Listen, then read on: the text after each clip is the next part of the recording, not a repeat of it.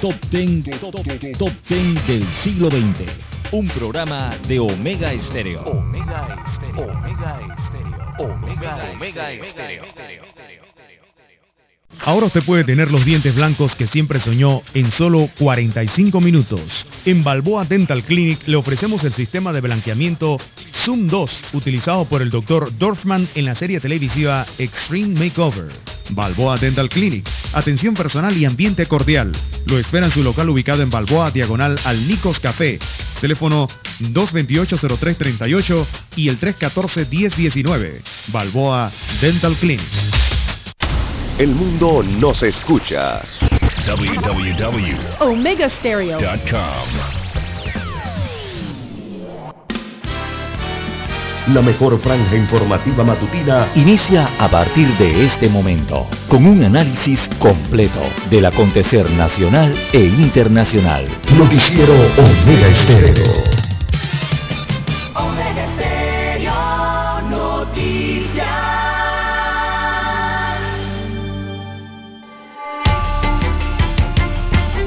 Continuación, los titulares, con los hechos que son noticias hoy.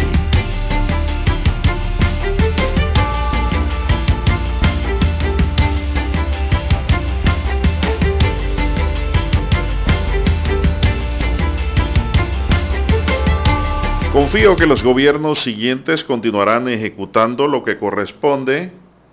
El presidente de la República, Laurentino Cortizo, recibió el informe final del pacto bicentenario cerrando brechas y anunció la creación de una comisión de alto nivel para darle seguimiento. Mi gobierno hará su parte al hacer eh, vinculante los acuerdos, dijo el mandatario. Panameños entre los que menos emigran en América Latina, ya está demostrado. Así es, México se ubica en el primer lugar con más ciudadanos que deciden irse de México. La mayoría buscan para el norte. Un acuerdo para financiar el comercio en la Organización Mundial del Comercio y la Corporación Financiera Internacional.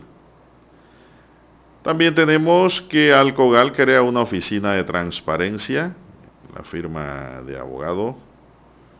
Así es, protagonista de los Pandora Papers, creó una oficina de transparencia para reforzar las políticas de transparencia y cumplimiento. También para hoy tenemos que matan a taxista en Chanis. El mes de noviembre cerró con 27 crímenes. Así es. Taxista muere cuando pistoleros lo acribillan. Dice la policía que todo puede ser por un ajuste de cuentas. Claro, si no es robo, es ajuste de cuentas. Hay dos, dos móviles, hay un móvil que es muy preciso siempre. Cuando no es el robo, es un ajuste de cuentas. ¿Qué tipo de cuentas? Sabrá Dios. Caen tres sujetos en mano de la policía por asesinatos en Alcalde Díaz. Así es, por la muerte de Joel Cortés, Madrid de 23 años, quien murió en Casa Real, pues la policía se activó y dio con tres de los asesinos. La policía haciendo su trabajo en la calle. Eso hay que destacarlo también. ¿eh? No podemos tener una policía amedrentada. Ellos están cumpliendo. También tenemos que educadores celebran su día con incertidumbre por el COVID la falta de conectividad para las clases virtuales y el estado de los planteles siguen siendo las falencias denunciadas. Sin embargo, ya el tiempo exige que retornen presencialmente para el 2024. No les queda de otra. Los estudiantes están súper, pero súper mal preparados. Y no podemos seguir así porque vamos a tener una generación dominada por extranjeros que sí están estudiando esta hora. Y a toda hora y hasta presencialmente. Entonces nosotros estamos preparando a lo que serán sus empleados. Así tampoco es la cosa. Hay que preparar al panameño para que emprenda, para que tenga creatividad y para que sea gerente, gerencie. Tenemos una educación en Panamá para ser empleados, pero no para emprender. No es que ser empleado sea malo, sino que también tienes que saber activar las máquinas del emprendimiento y de, la independencia para mejorar tu condición de vida. Punto. Desalmado al volante, atropelló y se dio a la fuga. Esto ocurrió en la autopista Raiján La Chorrera. Eso se lo comenté ayer cuando venía del interior. El tranque era descomunal. ¿Pero qué fue? Que un panameño allí fue atropellado y dejado a la buena de Dios por un desalmado que no tuvo la bondad de detenerse y ver qué fue lo que pasó y hacer frente a su responsabilidad en ese momento. ¿Cuál era su responsabilidad? Llamar a la policía, buscar una ambulancia o llevarlo a un hospital. Ya si tuvo la culpa o no, eso se ve después en la investigación. Pero la primera responsabilidad de todo conductor es auxiliar al atropellado. Por eso es que la fuga es considerada como un agravante en materia penal. Señoras y señores, iniciamos la mañana con estos titulares. Vamos a la pausa y regresamos. Estos fueron nuestros titulares de hoy. En breve regresamos. 7.30 AM. Infoanálisis, con entrevistas y análisis con los personajes que son noticia. La mejor franja informativa matutina está en los 107.3 FM de Omega Estéreo, cadena nacional.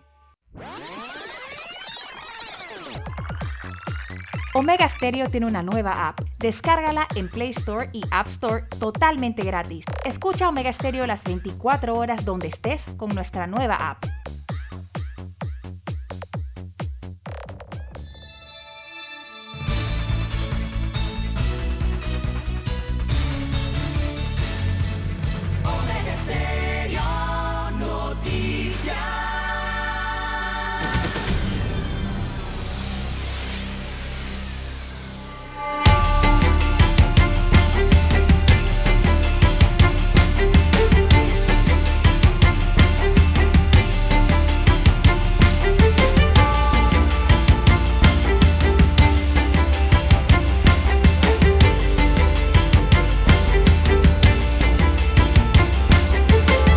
Señoras y señores, amigos y amigas, hoy es miércoles primero de diciembre del año 2021, Día del Maestro. ¿Usted sabía que hoy es el Día del Educador, Día del Maestro?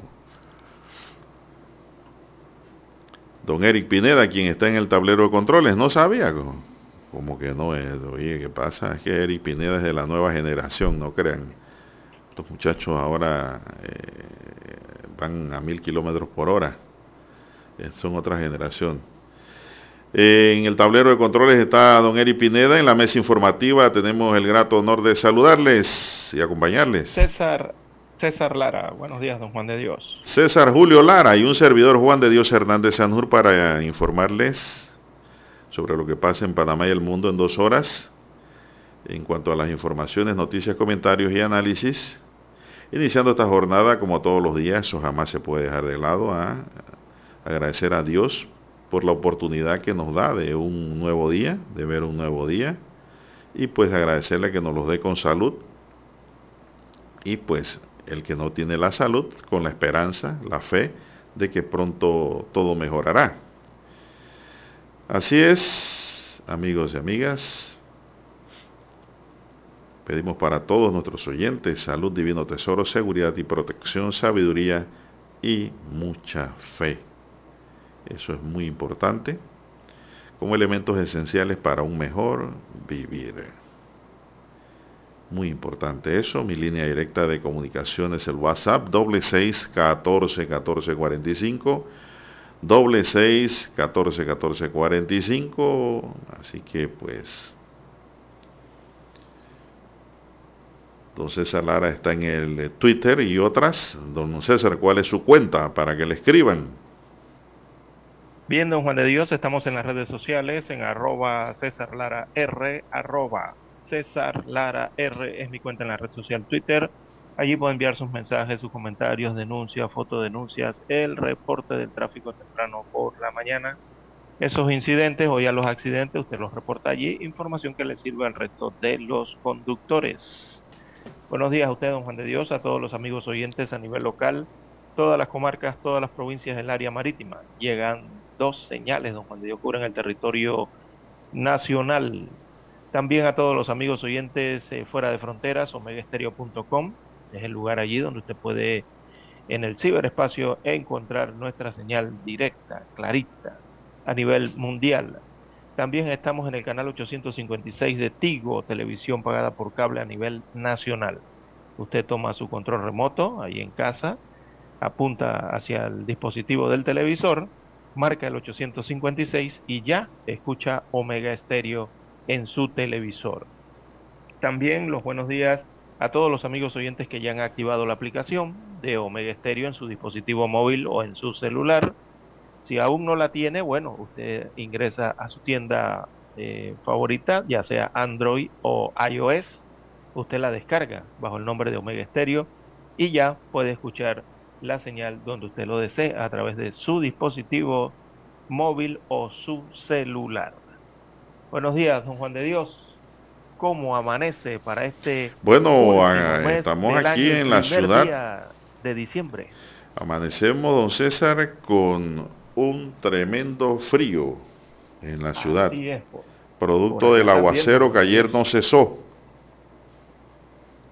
No sé cómo en provincias centrales anda la situación. Así es, don Juan de Dios, frío, clima amanece frío también, una madrugada bastante fría. Eh, había que dormir con bastantes mantas eh, hacia el interior de la República eh, y amanece en esas mismas condiciones para el día de hoy. ¿No ha llovido por allá? Sí, en horas de la tarde ha caído algo de llovizna. También en horas de la noche algo de llovizna, pero aguacero, como le llamamos en Panamá, o, lluvia fuerte, aquí por lo menos en la cabecera de la provincia de Coclé no, no ha caído de esa forma. Lo que sí es que muchos nublados, ¿verdad? Eh, y han sido aguaceros eh, algunas celdas que han viajado, ¿verdad?, a lo largo de la provincia y han caído en otros distritos o en parte de este distrito. Así está la situación del clima eh, en provincias centrales, don Juan de Dios. ¿Y qué motiva a ese clima? Bueno, lo que está pasando en el Caribe es que hay ciertas condiciones que se están presentando que, bueno, nos están trayendo este, este, este tiempo bastante frío, ¿verdad? Eh, hay un sistema de baja presión eh, sobre el Golfo de Panamá, el sur principalmente, y otro al noreste del país. Así que en el Caribe ese sistema se mantiene parte de un frente frío, eh, muy al Atlántico, más arriba de las Bahamas, pero hay un sistema frontal sobre el Atlántico generando allí lo que uno, lo que los meteorólogos conocen como la línea cortante, ¿verdad? Eh, hacia el oriente de Cuba, Jamaica y Nicaragua. Así que esas condiciones en el Caribe y parte del Pacífico entonces están generando estos nublados, están generando estas nubes y estas condiciones que se están presentando en el país. Porque hoy nuevamente habrá lluvias, don Juan de Dios. Eh, en el país. Así que habrá tormentas con lluvias en sectores marítimos principalmente en horas de la mañana.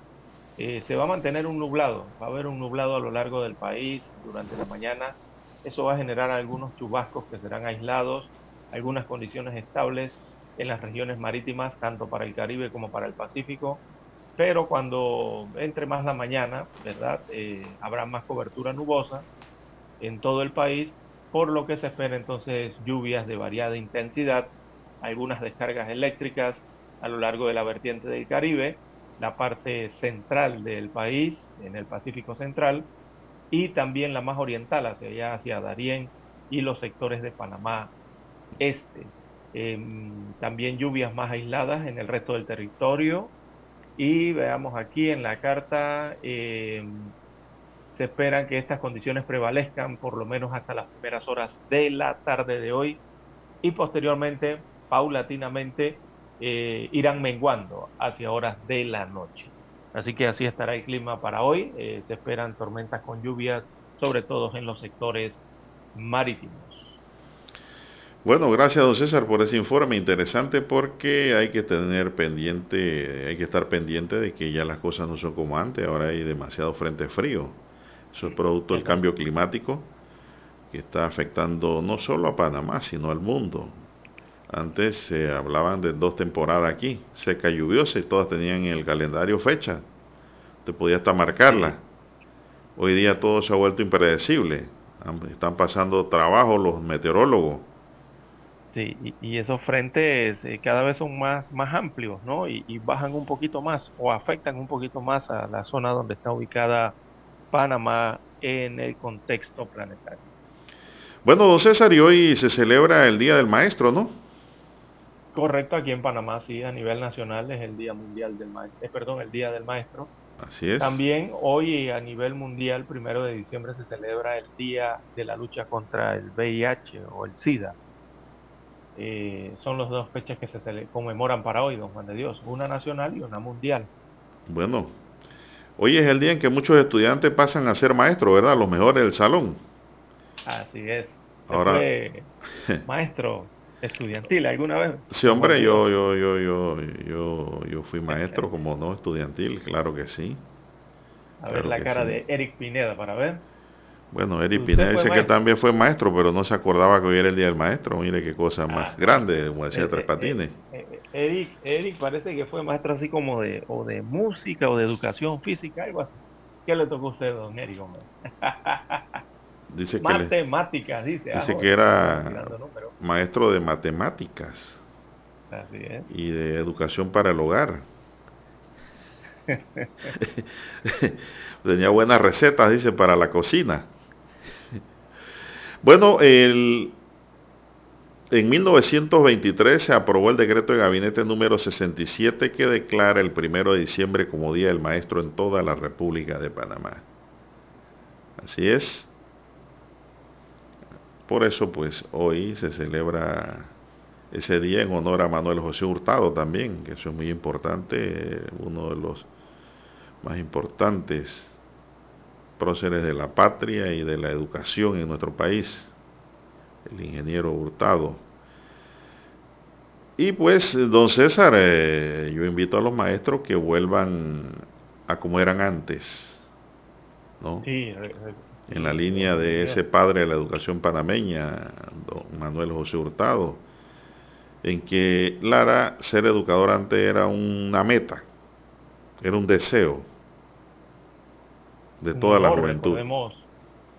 Eso ha ido cambiando con el tiempo, ¿no? Y con las, eh, diríamos nosotros, con los avances científicos, tecnológicos, eh, que se han venido dando en donde ya pues la juventud muy poco, muy poco, usted le preguntan, muy poco quieren ser educadores.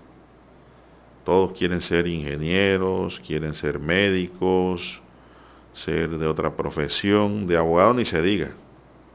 Que todo el mundo quiere ser abogado, Lara. Prueba de ello es que mucha gente ya avanzada edad, incluso jubilados, estudian derecho. Porque es una carrera hermosa. No es porque ahí se vayan a volver ricos o porque ahí hay riqueza, no. La riqueza ahí está en el conocimiento, en el aprendizaje, ¿no? En la comprensión del mundo. Esa es la riqueza realmente, para aclararle a muchos jóvenes que, jóvenes que piensan que ser abogado es sinónimo de volverse rico, no. Así tampoco es la cosa. Ya hay muchos abogados, Panamá ya esto se está convirtiendo en una carrera cultural en nuestro país, no en una profesión. Así lo puedo vislumbrar desde mi óptica. Así es. Y no es malo que usted sea culto, tenga cultura, ¿no? Está bien, muy bien. Por eso es que hay muchísimos eh, licenciados graduados, pero no ejercen.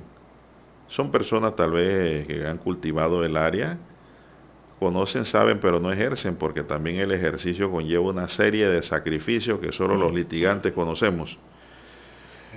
Son las 5.49 minutos, pero esto no resta mérito, Lara, a los maestros que todavía están fajados con la buena educación, los buenos maestros, porque hay de todo. Tengo familia, mucha familia de educadores, y me dicen, no, hay de todo, Juan de Dios. Hay maestros muy buenos, pero también hay vagos. Y es verdad, como en todo, ¿no? En la Villa del Señor hay de todo.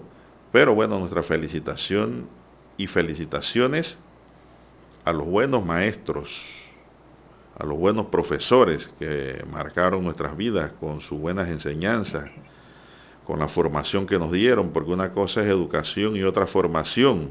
El educador completo forma y educa. Hay otros que nada más forman, pero la educación es muy, pero muy importante. Hoy día usted se encuentra muchachos en los ascensores por la calle que usted le da los buenos días. Don César, o buenas tardes. Y es como si estuviera hablando con la pared. Totalmente mal educados. Y allí tienen culpa también los padres de familia. Muchísima culpa. Eh, falta de educación. Una mujer, a una mujer se le da el puesto, hombre. Se le ofrece por lo menos. Si no lo quiere, bueno, está bien. Pero sí hay que ser eh, decente, hay que ser caballeroso. Las mujeres tienen que ser damas también y no ser vulgares. Todo eso forma parte de la educación, don César. Y la educación no es formación, ¿ah? no confundan las dos cosas. Usted puede estar bien formado, ser bien inteligente, pero es un mal educado. Entonces, eh, el daño es ético y moral, si está mal educado. El daño que tiene esa persona. Y puede ser un genio, ¿eh? en lo que usted quiera. Pero la educación es muy hermosa, muy bonita y pues el educador está para formar y para educar, para que sepan. Bien, son las 5.51 minutos, dígame. Bien, así es, hay que saludar eh, con verdadera convicción entonces a esos educadores que ponen su corazón eh, el deseo, ponen allí el deseo de que una nueva era, una nueva generación de jóvenes eh, de muchachos entonces logren el anhelo ese de consagrarse verdaderos profesionales al servicio del país. Verdaderos profesionales educados, Lara. Educados. Porque hay verdaderos profesionales que no son educados. Bueno, ya eso, esas deficiencias son de otra índole, ¿no?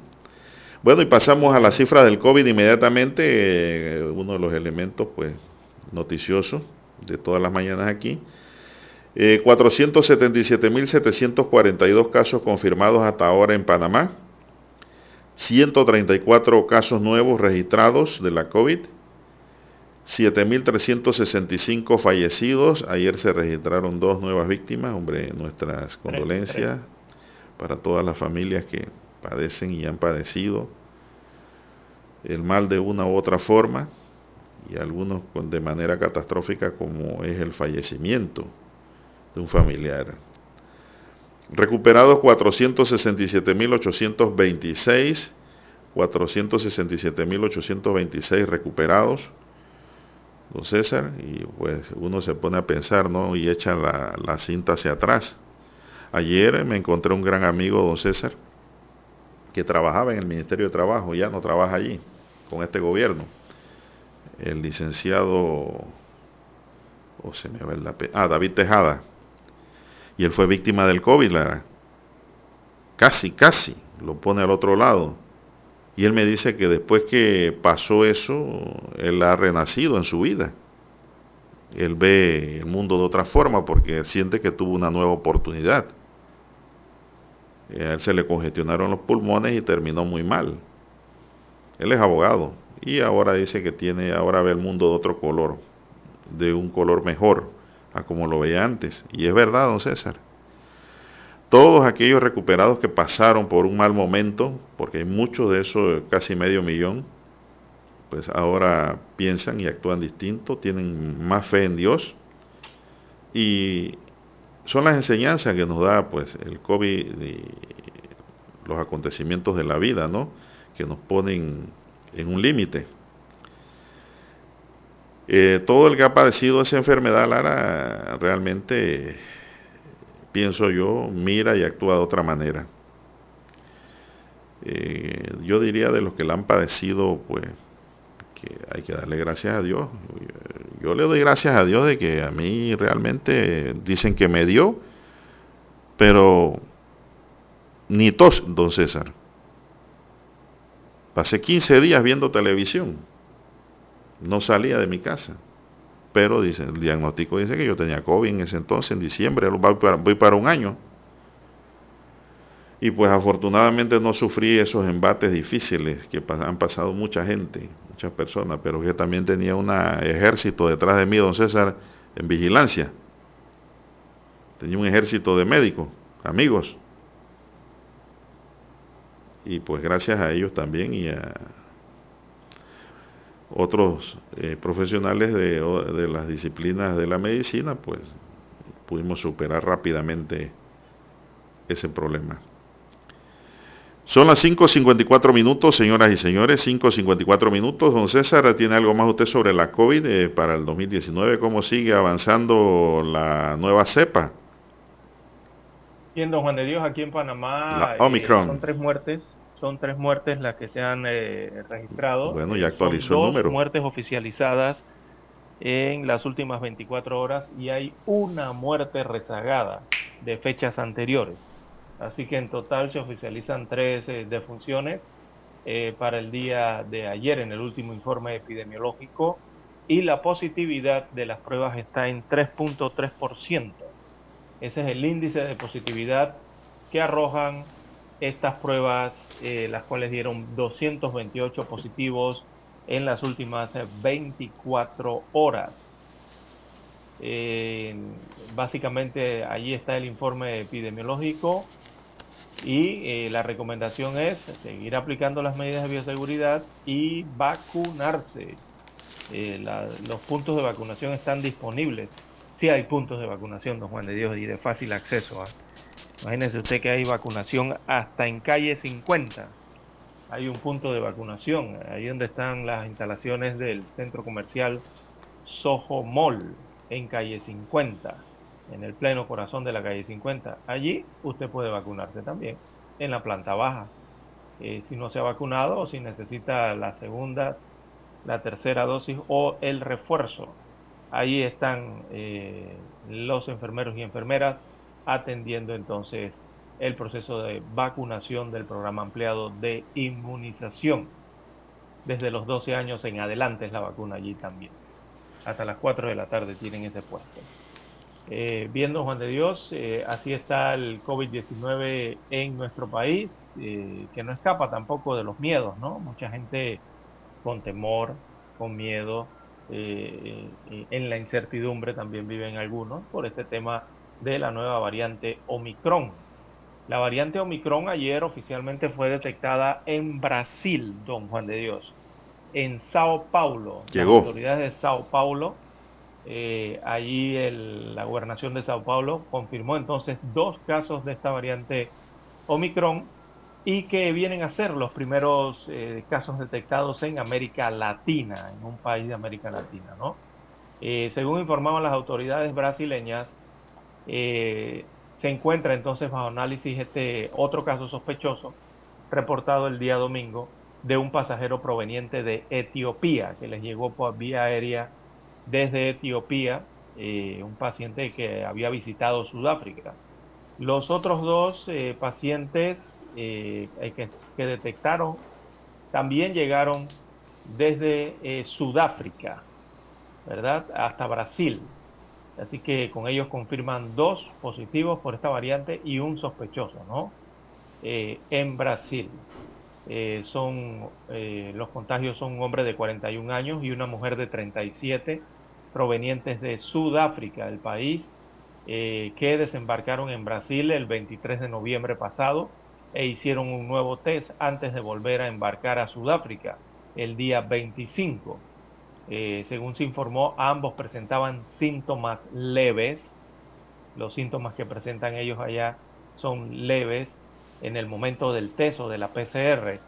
Y desde entonces se encuentran en aislamiento domiciliario, o sea, están en sus casas recibiendo tratamiento y están bajo el monitoreo, al igual que sus familias.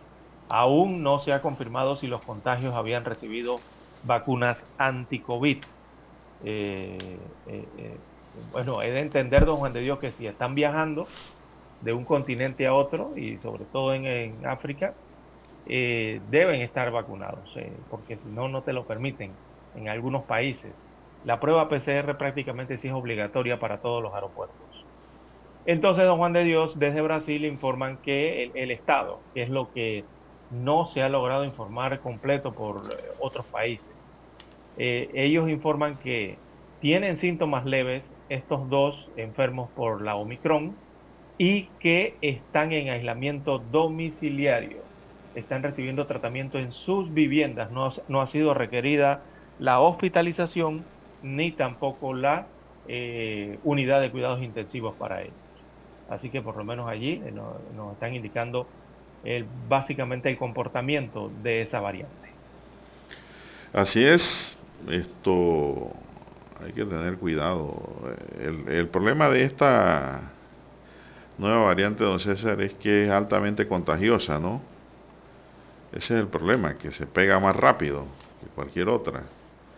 Así es, ya Israel, Japón y Marruecos son países que han cerrado, que han rechazado la entrada de extranjeros por miedo, por miedo, dice una nota que tengo aquí,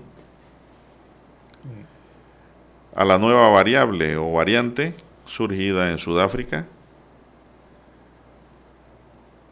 Eh, hay requisitos ahora para viajar a Reino Unido desde España, por ejemplo.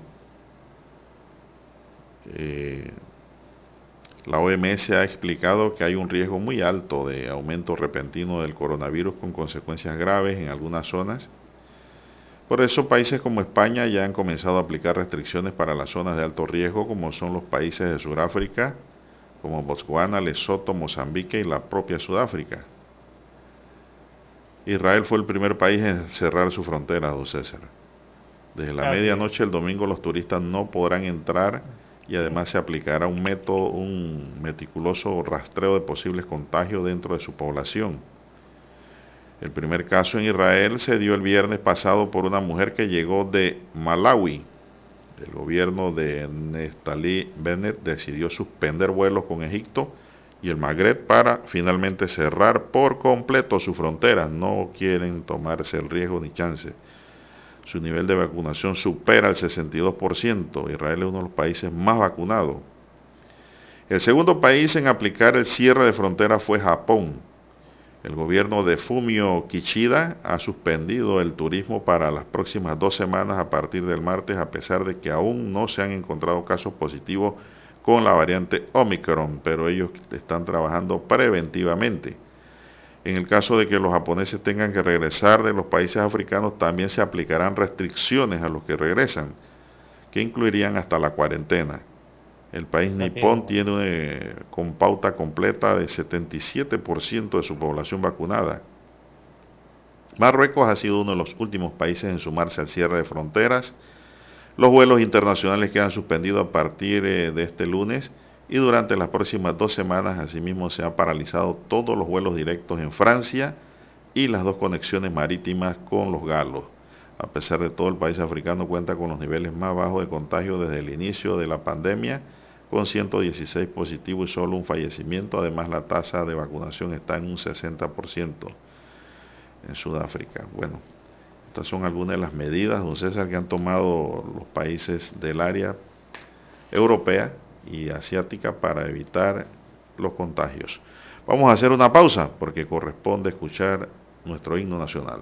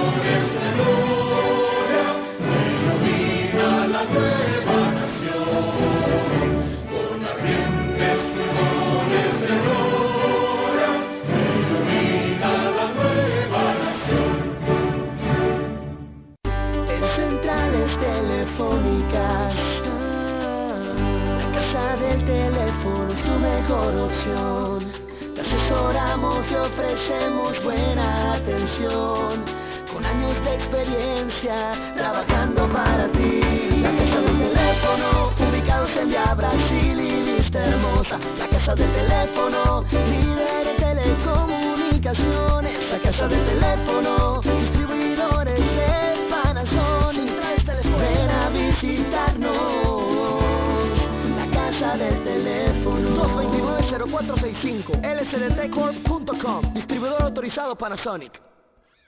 Noticiero Omega Estéreo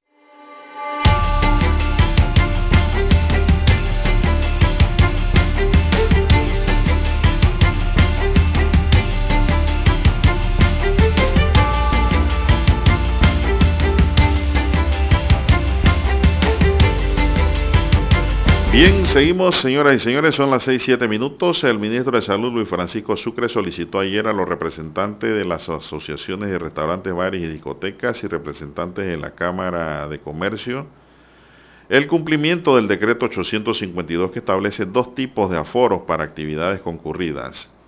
El primero permite el aforo del 100% de la capacidad de las instalaciones bajo la condición, mucha atención, de que las personas que acudan a ellas deben contar con el esquema completo de vacunación contra la COVID-19, lo cual deben comprobar presentando la tarjeta de vacunación o el código QR. En este aforo se deben cumplir con las medidas de bioseguridad. ¿No?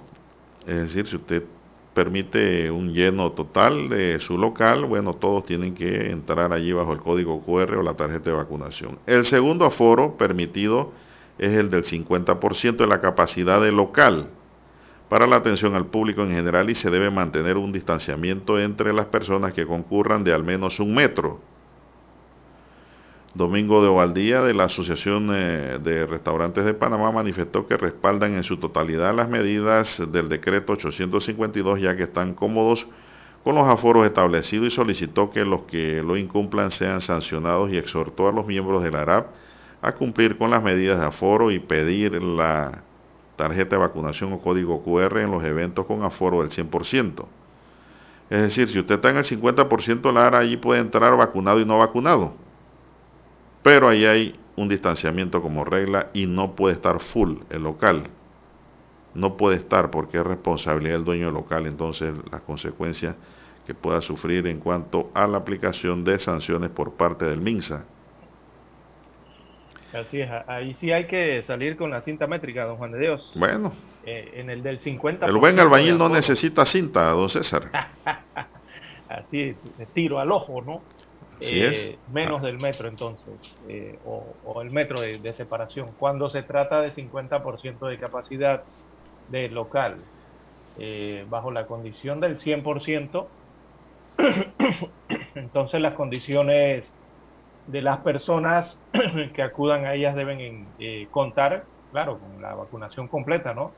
las dos dosis de vacunación y deben comprobarlo uno o presentando su tarjeta de vacunación o permitiendo ahí el código QR.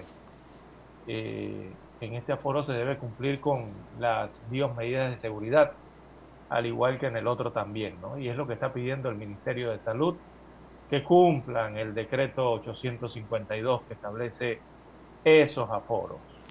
Oiga, don César, no, el, tema, el tema aquí central es que los que están al 50% están permitiendo el aforo total del 100%. casi el 100%. Sí, y entonces se están excusando bajo el hecho que dicen que los van a demandar. ¿Qué demanda ni qué demanda? Allí no va a pasar nada, eso no es más que una excusa. Que los van a demandar. Oye, sí, el derecho a la acción, el derecho a demanda es un derecho general para, para todo aquel que crea que tiene derecho a algo, bueno, que demanden. La cosa es probar lo que usted argumente en sus hechos dentro de una demanda. Y si hay una disposición que señala esto, la disposición es la base para ser cumplida. En todo caso, si van a demandar, que demanden el decreto, pues, de ilegal ante la Corte Suprema de Justicia, sea la tercera, o de inconstitucional ante el Pleno. Así de fácil. Eh, José Rodolfo de la Guardia, eh, de la Cámara de Comercio también indicó que el decreto 852 es muy claro en sus disposiciones y solicitó a las autoridades aplicar las sanciones a los que lo incumplan. Así lo dice el presidente de la Cámara eh, de Comercio. Bueno, él es miembro, no sé si ahora mismo es el presidente de la Cámara, pero él es miembro de la Cámara de Comercio. Distinguido caballero José Rodolfo de la Guardia, quien conocemos de años. Así que pues, así, así es Lara, las cosas tienen que cumplirse porque al final las pagamos todo. Yo no creo que aquí querramos tener un cierre total de las vías y, de todos los locales a causa de una pandemia como la violenta que azotó este país el año pasado y este año. Hay que mantener el orden, hay que mantener, eh, don César, eh, las medidas de bioseguridad y eso nace en nosotros mismos. Claro, no hay que permitir que las cosas se salgan de las manos, porque está en las manos de cada uno de nosotros. Si no aplicamos las medidas de bioseguridad, no seguimos los requerimientos, puede que se nos salga nuevamente el control de la pandemia. Es que no podemos permitir que esto ocurra, Lara, porque ahora mismo tenemos a Panamá como uno de los países que mejor ha controlado ya la COVID-19 en el mundo. Y eso ha reactivado la economía en gran medida. Y nosotros no podemos echar para atrás. Y lo que tenemos que hacer simple y sencillamente es mantener el orden en cuanto a las medidas de bioseguridad que se han recomendado y así como la aplicación de las sanciones correspondientes a quienes no quieran cumplir. Exacto. no hay de otra. a pesar, mire que a pesar de la movilización de las personas eh, que se ha registrado, esta movilización ha sido en todo el país, producto de las fiestas patrias del mes pasado, eh, se registró eh, un, un, aumento, ¿no? Pero un aumento leve, podríamos decirlo así, de los casos en el mes de noviembre. Pero mire que a pesar de que se ha aumentado esos casos, don Juan de Dios, los niveles se mantienen bajo control. 3%, 2%, no hemos escuchado hablar de 4 ni de 5% todavía. Se está manteniendo bajo control. Entonces eso es lo que se quiere. ¿Cómo se logra eso? Se logra eh, respetando ¿no? Eh, las medidas de bioseguridad, manteniéndolos. La mascarilla, importante, lavado de manos, ¿verdad? Es importantísimo. El alcoholado si tiene, se puede utilizar, utilícelo. Los comercios. He visto que han comenzado a llenar los potecitos, don Juan de Dios, los dispensadores automáticos eh, que tenían a lo largo de la pandemia. Sí, porque estaban secos. Nuevamente. Estaban secos. completamente secos y ahora sí he asistido a varios comercios que he visto que han tomado el consejo, ¿verdad?, de las autoridades y han vuelto a llenar los dispensadores para el lavado de manos eh, o el lavado de los, sobre todo de, estos carritos en los supermercados, ¿no? Las carretillas, eh, importante, o las bandejas. Eh, también he notado que la, eh, han vuelto a quitar las bandejas en los restaurantes, don Juan de Dios, otra medida importante. Algunos se preguntan, oye, pero ¿por qué no hay bandeja para llevar el plato, el vaso? No, mejor llevarlo en la mano. Y el plato desechable. Eso, eh, exacto, tiene un motivo, ¿no? De, para que no, muchas personas no estén tocando el mismo, eh, este mismo, estas mismas bandejas. Cubiertos desechables también es otra medida buena. Exacto, sí, se utiliza el desechable. Y, y son medidas que, aunque parezcan eh, mínimas, don Juan de Dios, eh, son buenas. Funcionan, en su conjunto funcionan todas. Funcionan, claro que funcionan. Así que hay que tratar de seguir aplicándolas, no olvidarnos de ellas. Y todavía hay, eh, bueno, mucha gente cuando llega al supermercado mantiene el lavado, ¿no? Lo más bonito, lo, más bonito que, he visto, don César, lo, lo que yo creo que es una medida que se debe quedar es que los que atienden en las mesas y los cocineros, inclusive hasta el chef, todo carguen su mascarilla. Exactamente. Así no me escupen la comida ni los alimentos. Así es. Porque digo, el escupir eh, puede ser por cualquier motivo, ¿no? Usted se le salen, eh, qué sé yo, chispitas y caen en, la, en, en el plato, caen en la bandeja que usted dice, caen en la comida y yo creo que la mascarilla es importante para todo esto, para dar seguridad y tranquilidad al comensal. Bien, vamos a una pausa, don César, aquí nos dice don Pineda, vamos a la pausa y regresamos.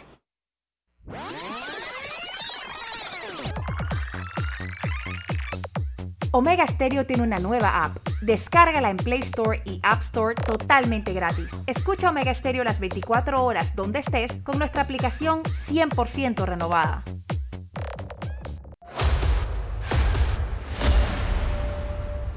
Desde los estudios de Omega Estéreo, establecemos contacto vía satélite con la voz de América. Desde Washington, presentamos el reportaje internacional.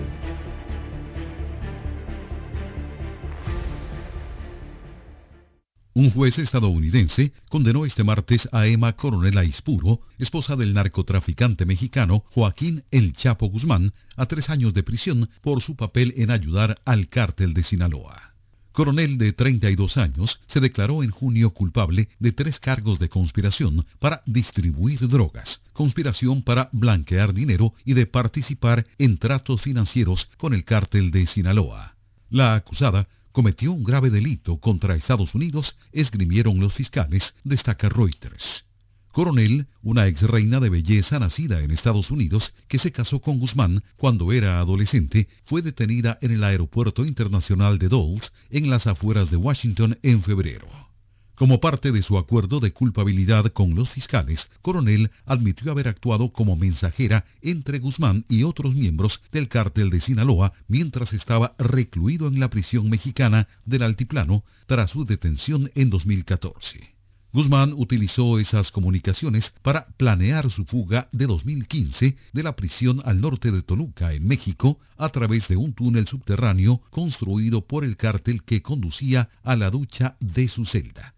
El capo fue recapturado en enero de 2016 y extraditado un año después a Estados Unidos. Fue declarado culpable en febrero de 2019 de tráfico de drogas, conspiración, secuestro, asesinato y otros cargos, y posteriormente condenado a cadena perpetua. Tony Cano, Voz de América, Washington. Escucharon vía satélite desde Washington el reportaje internacional. Desde marzo de 2020 nos hemos enfrentado a un enemigo sin rostro, cobarde, rápido y mortal. Han sido más de 500 días y noches de angustia de lucha sin escudo ni armas. En este largo y difícil camino, la radio siempre ha estado contigo, con mensajes de esperanza, información veraz y objetiva. Finalmente, lo estamos logrando. El 80% de los panameños ya estamos vacunados contra el COVID. Por eso hoy avanzamos con otra cara, dejando ver tras esa mascarilla ojos sonrientes, llenos de optimismo Vivamos conscientes de que para celebrar ese gran día, en el que el mundo entero tire al aire sus mascarillas, solo hay un camino. Seguir cuidándonos unos a otros. Vamos pa'lante, Panamá. La radio siempre estará contigo. Un mensaje de la Asociación Panameña de Radiodifusión, APR. Somos Omega Estéreo. 40 años siendo la cadena nacional en FM Estéreo, pionera en Panamá.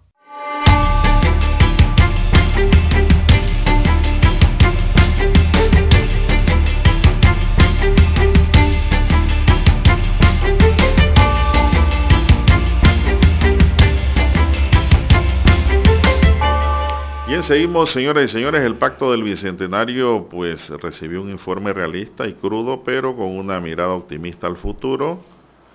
El documento que cuenta con 187 acuerdos para procurar, entre otros, una educación de calidad, espacios de inclusión y salud universal para todos, fue entregado al presidente Laurentino Cortizo para que sea puesto en ejecución. La hoja de ruta para construir un país más equitativo e incluyente fue recibida por el presidente de manos de la coordinadora del documento Pacto por el Bicentenario Cerrando Brechas, eh, Paulina Franceschi.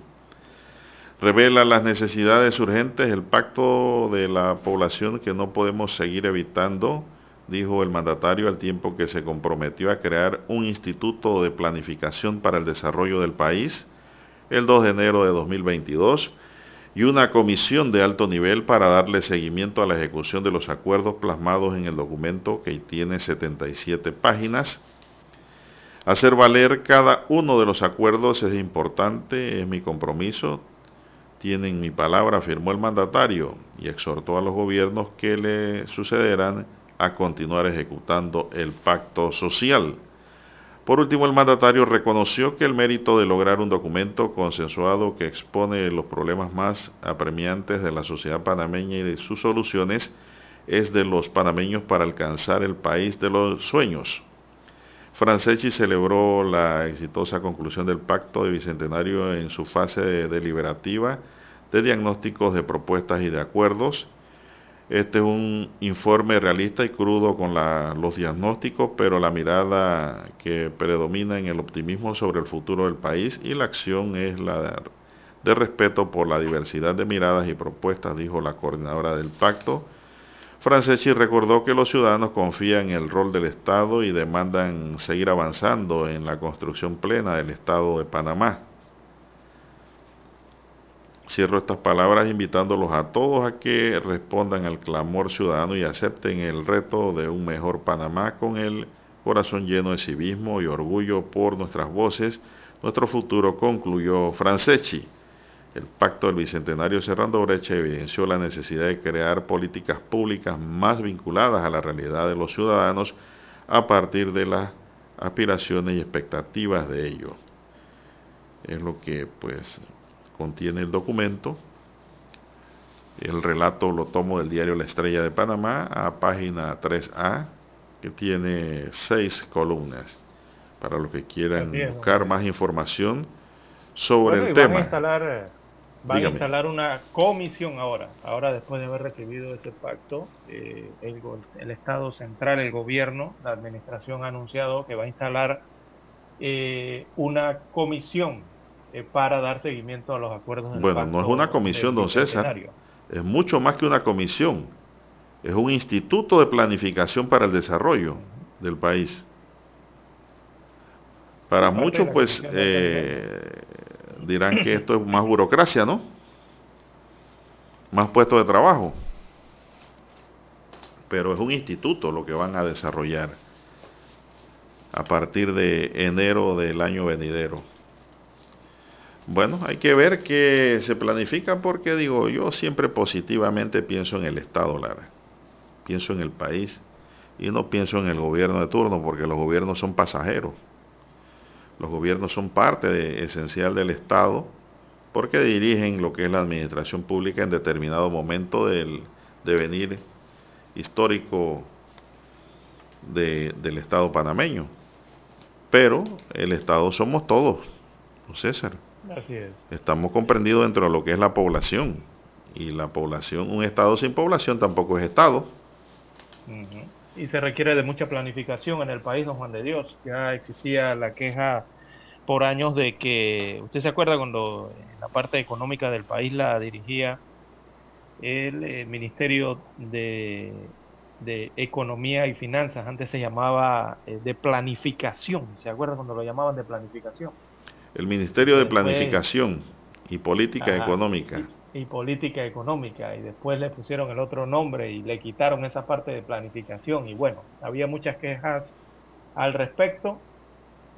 Veamos a futuro entonces si este Instituto de Planificación, que es para el desarrollo de la República, entonces se pueda traer algunas piezas de esa, pienso que, planificación. Pienso que esa tarea que a lo mejor la tiene encomendada, por ahí alguna dirección, un departamento ahora mismo, sí tiene que ser elevada, Lara, a lo que es la planificación del Estado. Aquí tenemos que ir pensando ya en el país. Y, y no en islas. ¿no? Porque ahora mismo yo no sé la planificación del país en qué manos está. Exactamente. Estará en el Ministerio de la Presidencia. No sé, yo no sé realmente. Entonces, esto sí tiene que haber un, ministerio o un, o un, instituto coordinador en esa materia. Porque ese ministerio de planificación que tenía un trabajo, un rol importante en tiempos atrás, quedó siendo un ministerio de economía y también de finanzas. Pero entonces la planificación, ¿para dónde se la llevaron? Exactamente. No sabemos si está en la Contraloría, no creo. No, no, no, no, no. no. es que aquí yo creo que esto tiene que ser un instituto, un instituto autónomo. Exacto. No sabemos si está en, Es que no sabemos realmente dónde está, don Juan de Dios. Y ahí deben estar la gente pensante, Lara. Los verdaderos planificadores, ¿eh? Esto no, no, digo, si quieren hacer algo bueno, no, no pueden estar pensando en un instituto para hacer puestos para los perredistas. Y molirenas. Eh, no, aquí tiene que haber verdaderos planificadores, eh, verdaderos estadistas, gente de número y proyección, pensando en el Estado, en la población sobre todo, en la población como base esencial del Estado. Son las 6.26 minutos, don César. Bueno, el pacto bicentenario surgió como un fracaso de la reforma constitucional, ¿se acuerdan? Exactamente. Esa fue la ventana que encontró el gobierno y que bueno, dice que le va a dar forma ahora a partir de enero y vamos a ver esa forma cómo viene. Así es. Bueno, y hablando de reformas eh, constitucionales, aquellas que fracasaron y otras que se mantenían, por lo menos la intención. Bueno, a 22 días de vencer el plazo, los partidos y organizaciones que, que mantienen la recolección de, de firmas para una constituyente paralela, veamos la cifra, apenas han logrado 17.023 firmas, don Juan de Dios, de las 589.742 rúbricas que se necesitan. Imagínate, nada más hay 17.000. Eh, a lo largo del último mes, estos grupos apenas lograron 24 firmas. El movimiento Justicia Social, cuyo plazo ya venció, apenas consiguió 300 firmas. El movimiento Ciudadano Panamá decide que concluye eh, su plazo el 15 de diciembre para recoger firmas hasta el momento eh, ellos registran 5.002 firmas. En este grupo eh, también hay otro grupo en Firmo por Panamá, eh, donde figuran algunos partidos políticos del país, también el Colegio de Abogados. Allí acumulan 17.023 firmas. Este grupo finalmente concluye su recolección el 22 de diciembre. Pero el detalle en esto está, don Juan de Dios, que están próximos a vencer los plazos que les dieron para recoger las firmas y se requieren casi 590 mil firmas, es lo que se requiere, rozando las 590 mil firmas, redondeando el número. Pero los grupos, el que más ha logrado recolectar ha sido 17 mil de esas casi 590 mil. El resto, 5 mil firmas, un grupo, otro grupo 300 firmas, otro incluso nada más ha llegado a las dos docenas 24 firmas. Entonces, eh, don Juan de Dios, eh, todo parece indicar que va a fracasar la recolección de firmas para la constituyente paralela. Solamente se está esperando el día que concluya el periodo, el tiempo que le dieron para la recolección de estas rúbricas. Bueno, son las 6.29 minutos en su noticiero Megesterio, el primero con las últimas. Vamos a hacer, a hacer una pequeña pausa porque tenemos también que escuchar los titulares de los periódicos. Infoanálisis. De lunes a viernes, de 7 y 30 a 8 y 30 de la mañana por los 107.3 FM de Omega Estéreo. Con Guillermo Antonio Adames, Rubén Darío Murgas y Milton Enríquez. Infoanálisis, el programa para gente inteligente como usted.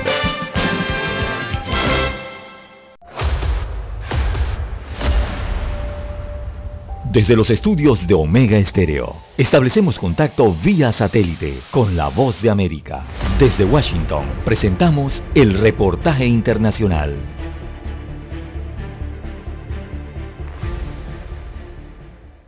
La tensión en torno a la falta de voluntad de millones de estadounidenses para vacunarse contra el COVID-19 y el gobierno de Joe Biden, que utiliza todos sus recursos para incrementar el número de vacunados en el país, continúa avanzando e inicia un nuevo episodio en este largo recorrido. En esta ocasión, un juez federal impidió que la administración Biden imponga el mandato de vacunación a miles de trabajadores sanitarios en 10 estados que presentaron el primer recurso legal contra esta medida. De este modo, y hasta nueva orden, orden, en estados como Alaska, Arkansas, Iowa, Kansas y Wyoming quedan exentos de aplicar los mandatos de vacunación y es que según apunta la orden judicial, el Congreso no tiene una autoridad evidente sobre los centros de servicios de Medicare y Medicaid para imponer el mandato de vacunación a los proveedores que participan en los dos programas gubernamentales de atención médica para ancianos discapacitados y personas de escasos recursos. La norma federal impuesta por la administración Biden exige la vacunación contra el COVID-19 a más de 17 millones de trabajadores sanitarios de todo el país y requiere que reciban la primera dosis antes del 6 de diciembre y la segunda dosis antes del 4 de enero. Esta decisión federal provocó gran controversia entre quienes se niegan a recibir la inmunización y en estos momentos hay demandas pendientes contra la medida en otros estados a la espera de una resolución. Esta nueva decisión judicial contra el requisito de vacunación supone un duro golpe para la Casa Blanca, desde donde suman esfuerzos a diario para combatir el bajo ritmo de vacunación en el país y en un contexto de mayor preocupación provocada por la nueva variante Omicron, el presidente Joe Biden exhortó a los no vacunados a protegerse contra el COVID-19. Si no está vacunado, ahora es el momento de vacunarse y llevar a sus hijos a vacunar. Todos los niños de 5 años o más ya pueden recibir vacunas seguras y efectivas. Si bien todavía pasarán algunas semanas antes de que sepamos todo lo que necesitamos conocer sobre la fuerza con la que las vacunas existentes protegen contra la nueva variante, nuestro equipo médico cree que las vacunas continuarán brindando un grado de protección contra enfermedades graves. En tanto, el gobierno estadounidense continúa explorando nuevas vías legales que le permitan imponer requerimientos de vacunación para aumentar el porcentaje de vacunados en una nación donde más de 777.000 personas han perdido la vida a causa del COVID-19. Judith Martín Rodríguez, Voz de América. Escucharon vía satélite desde Washington el reportaje internacional. Omega Estéreo, 24 horas en FM Estéreo.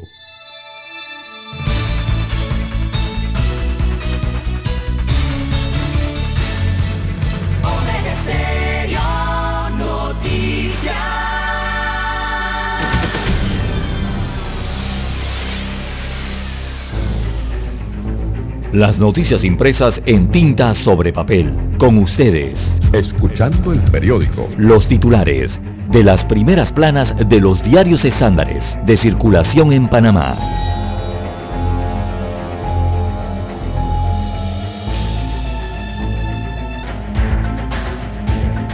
Bien, amigos oyentes, el diario La Prensa titula para hoy, Panamá fracasa en educación nuevamente.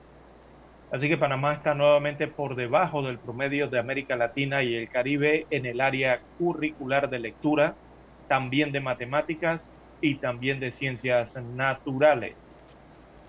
En más títulos de la prensa para hoy proponen elegir al director general de la Caja del Seguro Social por siete años.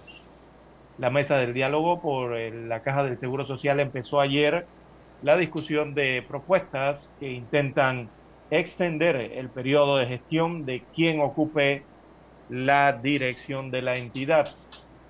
También en más títulos eh, de la prensa para hoy, Panamá recupera 85% de conectividad aérea en noviembre. Así lo destaca un informe de la IATA, eh, destaca que el país alcanzó 88% de conectividad con América Latina y el Caribe, 85% con Norteamérica y 76% con Europa. Esto en comparación con noviembre del año 2019. También para hoy eh, tenemos la Lotería Nacional de Beneficencia dará aguinaldo de fin de año. Esto va a costar 1.4 millones de dólares. Así que la lotería que dirige Gloriela del Río tramita la compra directa de 15.614 libretas de cupones por un valor de 90 dólares cada una para alimentos, productos farmacéuticos y útiles escolares.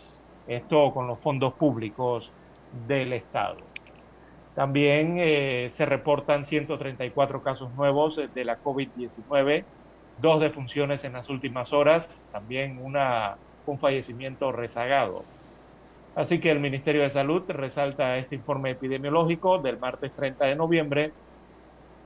Ahí resalta que en las últimas horas se reportaron 134 nuevos casos eh, de la COVID-19 y dos defunciones, y hay que sumarle una defunción rezagada.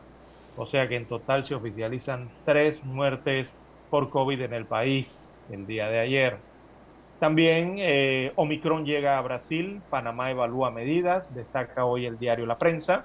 Dice que la nueva variante del COVID-19, en este caso la Omicron, fue identificada ayer en dos casos en Brasil, convirtiéndose en el primer país de la región de América Latina y el Caribe en registrar este linaje, destaca hoy el diario La Prensa. También hay controversia, Odebrecht interpone arbitraje contra Tocumen S.A. Esto tras el revés que representó la no aceptación de la advertencia de ilegalidad de parte de la Corte Suprema de Justicia. Entonces Odebrecht eh, interpuso un arbitraje ante el Centro de Conciliación y Arbitraje de Panamá.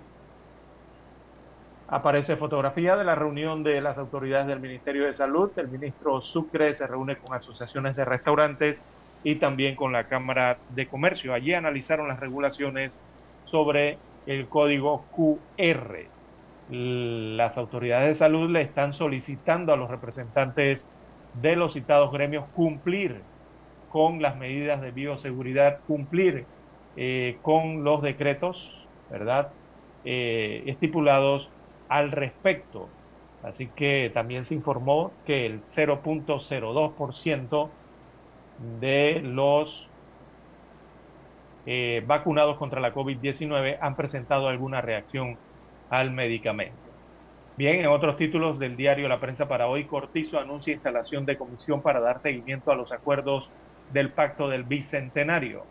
Así que en el Centro de Convenciones de Amador fue el lugar donde el presidente constitucional recibió el informe del Pacto Bicentenario Cerrando Brechas, iniciativa que convocó en noviembre del año 2020.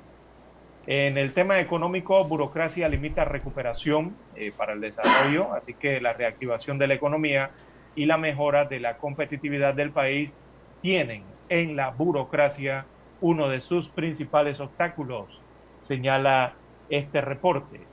También en las páginas de espectáculos y arte eh, titulan Discordante, una propuesta contra el estigma del VIH-Sida. Bueno, a forma de pregunta destacan qué harías si la persona que amas te dice, soy VIH positivo. Esta es una pregunta incluida en el afiche que promociona la obra Discordante del director, productor y actor panameño Abdiel Tapia. Esta es una obra de teatro. A nivel internacional tenemos en el diario La Prensa, Luis Enrique Martinelli tendrá audiencia el próximo jueves en Nueva York, Estados Unidos de América. Podría declararse culpable. Así que se trata de una audiencia de alegación, lo que implica que en este acto el acusado tiene la oportunidad de declararse culpable de uno o todos los cargos en su contra. También, eh, bueno, abogado demanda ley que blinda altos funcionarios, así que han ido a la Corte Suprema de Justicia a interponer el recurso, que es una demanda de inconstitucionalidad contra la ley número 258 del 26 de noviembre del 2021, que le permite a la Corte Suprema de Justicia investigar administrativamente a altos cargos del gobierno, ya sean ministros, el contralor, eh, magistrados del Tribunal Electoral. Bueno, esa demanda fue presentada ayer ante el máximo tribunal en Panamá. También en otros títulos, el Tribunal Electoral afina demanda contra la repartición de curules aprobadas por la Asamblea Nacional. Así que lo ha informado de esta forma el, el veamos el magistrado presidente del Tribunal Electoral, Heriberto Araúz. Ellos esperan presentar antes del fin de año una demanda de inconstitucionalidad contra eh, los artículos de la ley 247, esta que reforma el código electoral en la que se define el mecanismo de adjudicación de curules en los circuitos plurinominales. Continúa el tema de el voto plancha, el voto selectivo. En esto de la repartición de las curules. Bien, eh, amigos oyentes, a nivel deportivo, bueno, el trofeo de la FIFA, el trofeo de la Copa Mundial de Fútbol de la FIFA se exhibe en Panamá. Así es, el trofeo de campeones de la Copa Mundial FIFA, que el próximo año se disputará en, en Qatar, se exhibe en estos momentos en tierras panameñas. Solo cuatro países de América Latina, incluido Panamá, eh, tendrán esta oportunidad, ¿no? Así que se está exhibiendo el codiciado trofeo. Bien, amigos oyentes, estos son los títulos del diario La Prensa. Pasamos ahora a conocer los que están en portada de la decana de la prensa nacional. Adelante, don Juan de Dios. Bueno, la estrella de Panamá para hoy dice, confío que los gobiernos siguientes continuarán ejecutando lo que corresponde. El presidente de la República, Laurentino Cortizo, recibió el informe final del Pacto Bicentenario cerrando brechas y anunció la creación de una comisión de alto nivel para darle seguimiento. Mi gobierno hará su parte al hacer vinculante los acuerdos, dijo el mandatario. También para hoy, panameños entre los que menos emigran. Panamá se ubica como uno de los países de Latinoamérica del que menos personas emigran. México se ubica en el primer lugar con más ciudadanos que deciden cambiar de nación.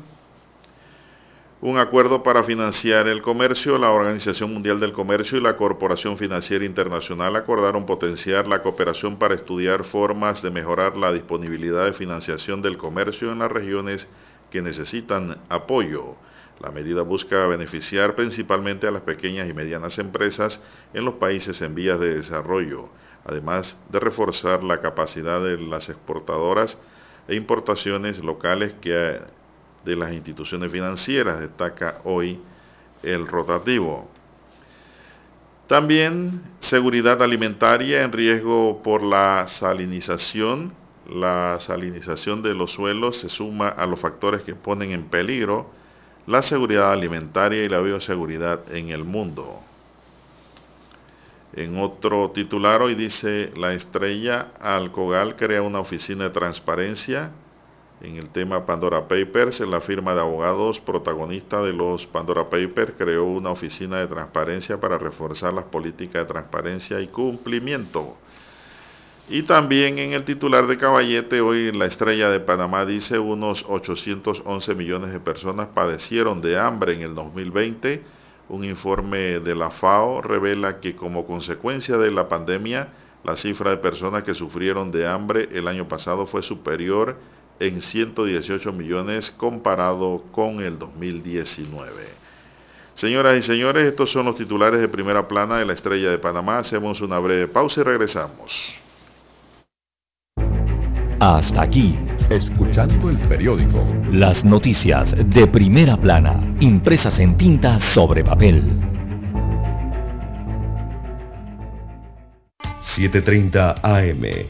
Infoanálisis, con entrevistas y análisis con los personajes que son noticia. La mejor franja informativa matutina está en los 107.3 FM de Omega Estéreo, cadena nacional. Para anunciarse en Omega Estéreo, marque el 269-2237. Con mucho gusto le brindaremos una atención profesional y personalizada. Su publicidad en Omega Estéreo. La escucharán de costa a costa y frontera a frontera.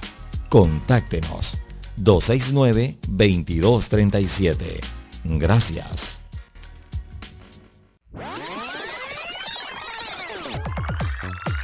Omega Stereo tiene una nueva app. Descárgala en Play Store y App Store totalmente gratis. Escucha Omega Stereo las 24 horas donde estés con nuestra nueva app. Omega Estéreo, 40 años de innovación. Desde los estudios de Omega Estéreo, establecemos contacto vía satélite con la voz de América. Desde Washington, presentamos el reportaje internacional.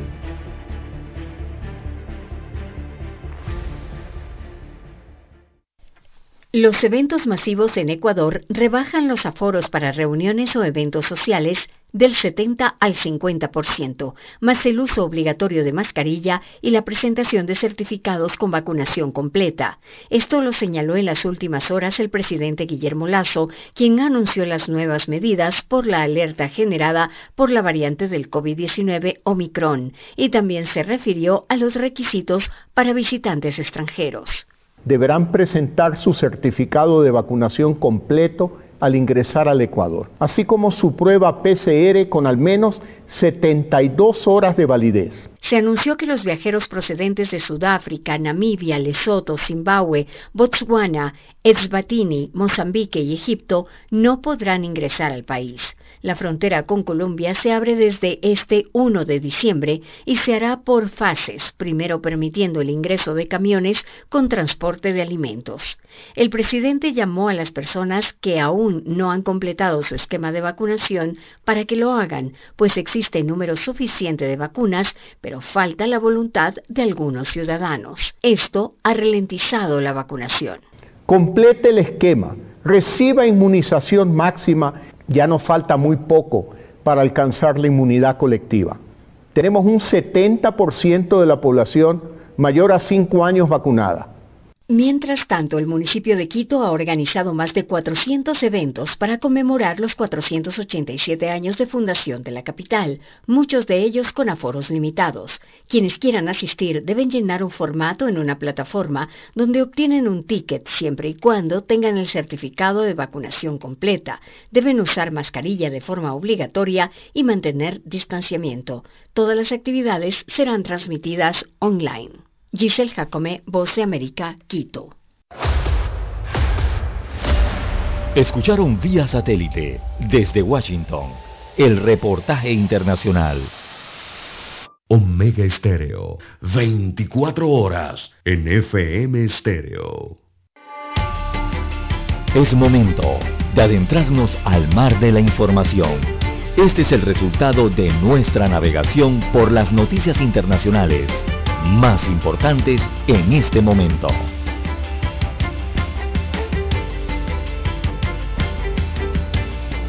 Continuamos, condenan a tres años de cárcel a la mujer del narcotraficante Chapo Guzmán después de haber disfrutado una vida llena de muchos lujos. En Macoronel, esposa del narcotraficante Joaquín El Chapo Guzmán, ha recibido en Estados Unidos una sentencia de tres años de cárcel.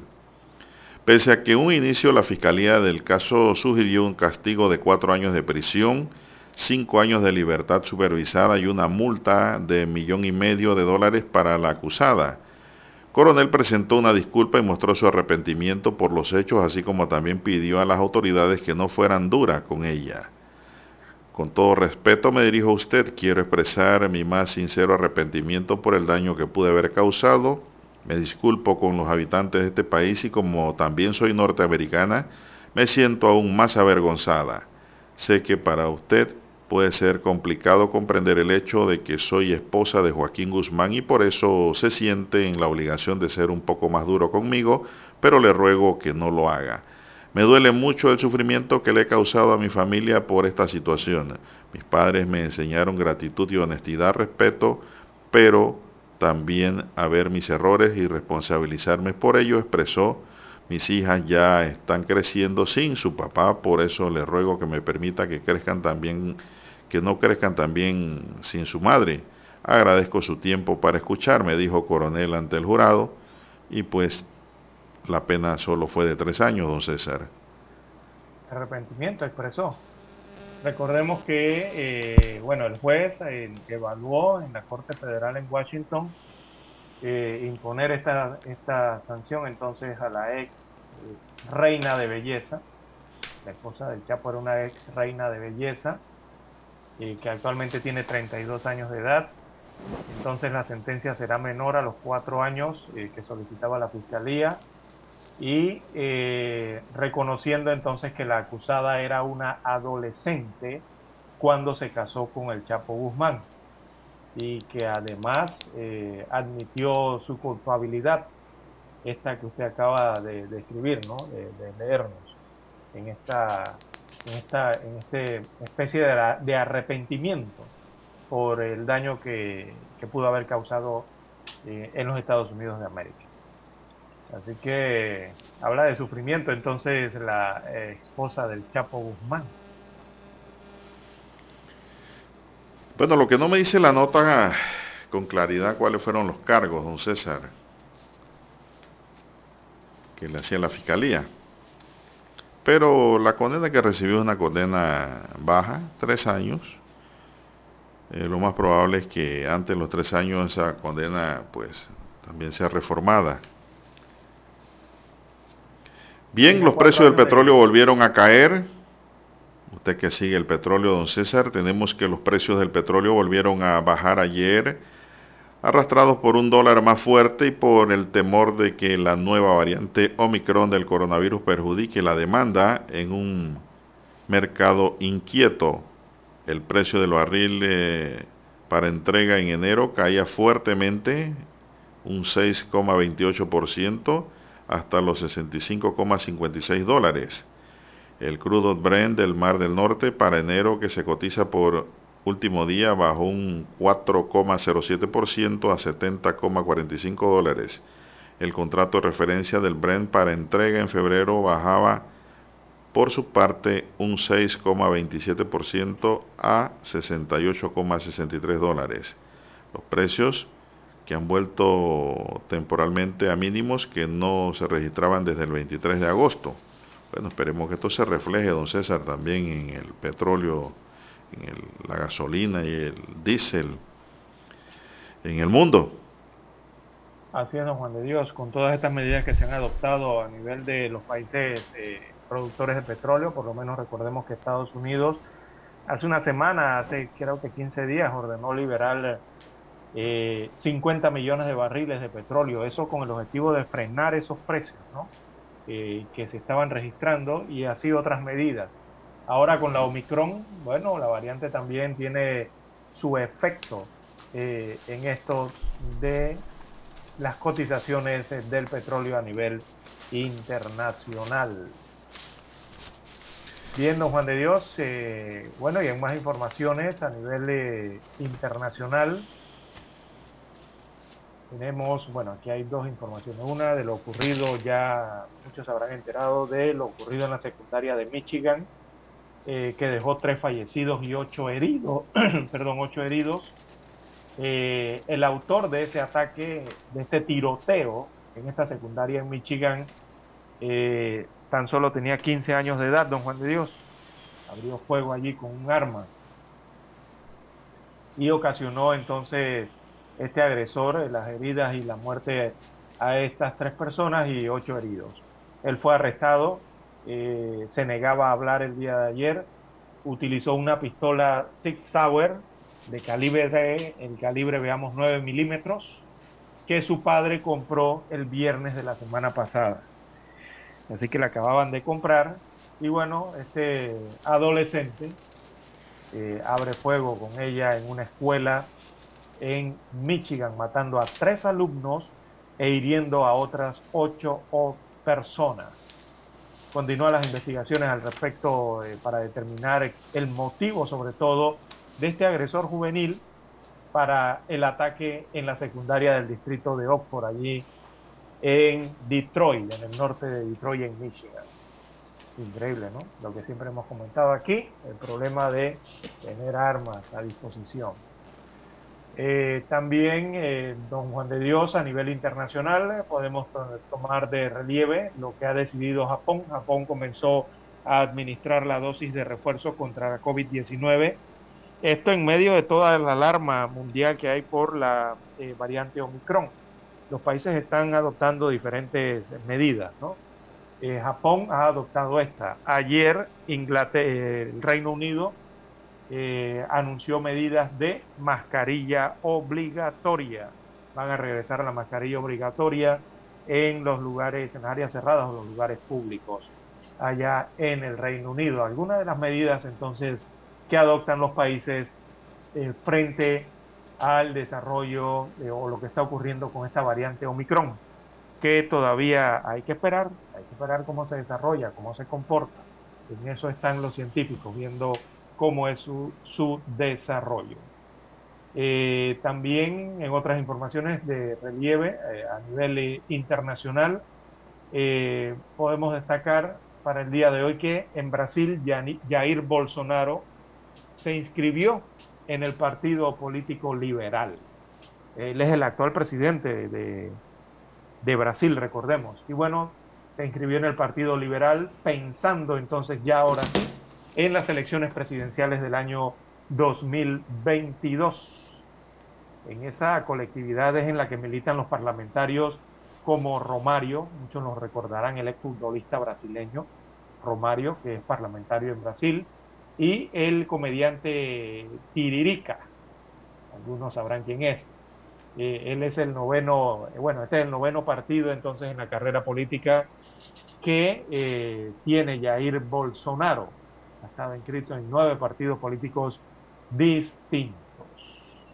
Así que va a aspirar a la presidencia nuevamente en el 2022, el actual presidente de Brasil. Y lo ya conocido, don Juan de Dios, de que Estados Unidos de América retira a las FARC de su listado de organizaciones terroristas.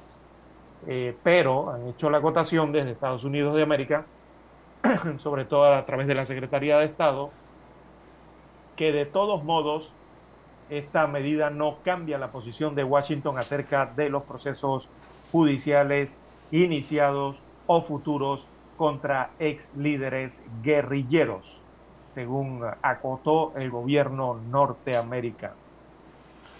Bien. es lo que hay de relieve a nivel internacional, don Juan 6.57 minutos, gracias, don César. Esto, bueno, aquí me escriben varios educadores, don César, y me dicen que usted está equivocado.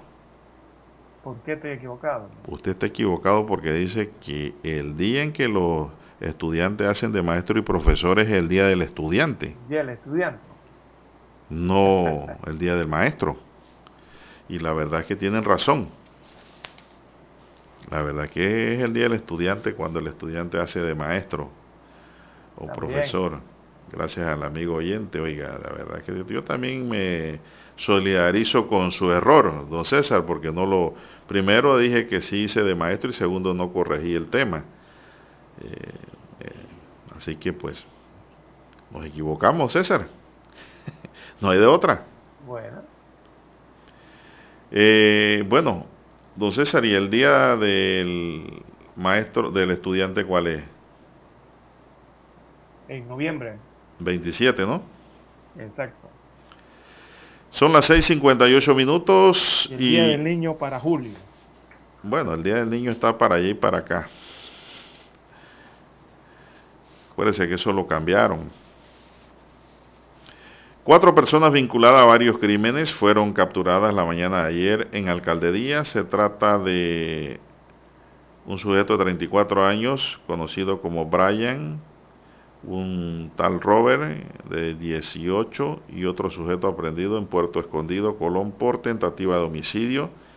Las detenciones en Alcaldía, de acuerdo a una fuente de la policía, están vinculados al homicidio de Joel Cortés, de 23 años. Eh, Joel, según los que lo conocieron, era un muchacho tranquilo y tenía planes de ir a estudiar carrera militar al extranjero cuando le quitaron la vida. Esto ocurrió el 10 de octubre en la barriada Casa Real, en el corregimiento Ernesto Córdoba.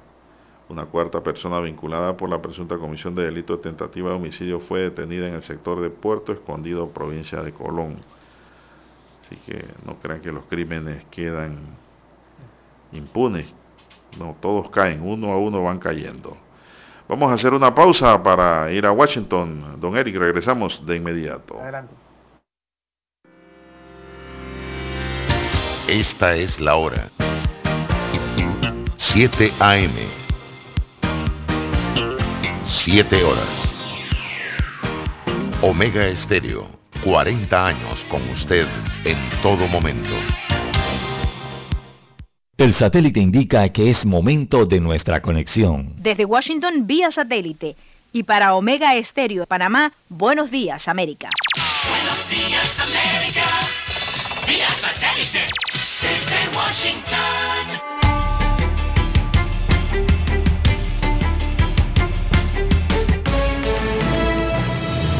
Este es un avance informativo de la voz de América. Desde Washington, Leonardo Bonet.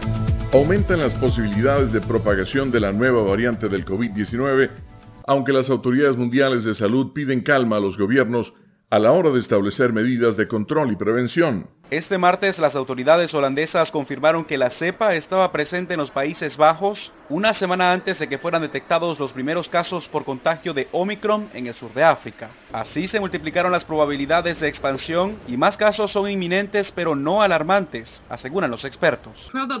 Probablemente ya estén los países que implementaron restricciones. Aún así, tenemos vacunas. Por lo tanto, no existe un escenario posible de que volvamos a estar como al comienzo de la pandemia, como el año pasado. Jorge Agobián, José América. Según nuevas disposiciones de la administración Biden, ser indocumentado no puede calificar como la única causa para ser deportado. Esta decisión favorece a los extranjeros que trabajan en el campo. Los oficiales policiales de la Agencia Federal de Inmigración ICE deben adoptar cambios en sus directrices de arrestos y deportaciones, de acuerdo con las nuevas guías del Departamento de Seguridad Nacional. Así, la falta de un estatus legal de permanencia no podrá ser la única causa para deportar a una persona. Según el abogado experto en inmigración Ángel Leal, las nuevas normas proveen cierto nivel de estabilidad para quienes aún no tienen un estatus migratorio legal. José Pernalete, Voz de América, Miami. La Secretaría de Salud de Sao Paulo confirmó los dos primeros casos positivos de la variante Omicron, lo que convierte a Brasil en el primer país latinoamericano en reportar contagios de este tipo. Las muestras, de un hombre y una mujer, que llegaron a la ciudad el 23 de noviembre tras haber visitado Sudáfrica, tuvieron resultados positivos para Omicron en el laboratorio Albert Einstein. El examen de secuenciamiento genético fue ratificado por el Instituto Adolfo Lutz de Sao Paulo. El juez Rudolf Contreras sentenció a Emma Coronel, esposa del narcotraficante mexicano Joaquín El Chapo Guzmán, a tres años de cárcel. La sentencia, dada a conocer en la Corte del Distrito de Columbia, en la capital estadounidense, es un año menos de lo que propusieron los fiscales. Este fue un avance informativo de La Voz de América. Desde Washington, Leonardo Bonet. Desde Washington vía satélite y para Omega Estéreo de Panamá hemos presentado Buenos Días América. Buenos días América, vía satélite desde Washington.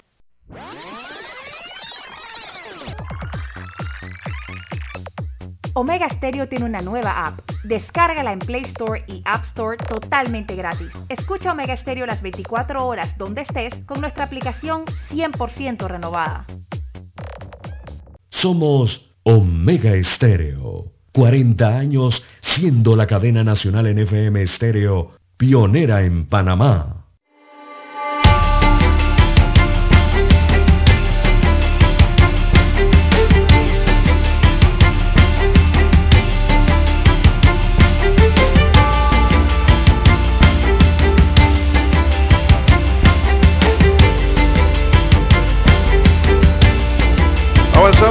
Son las 7, 4 minutos en su noticiero Megesterio, el primero con las últimas.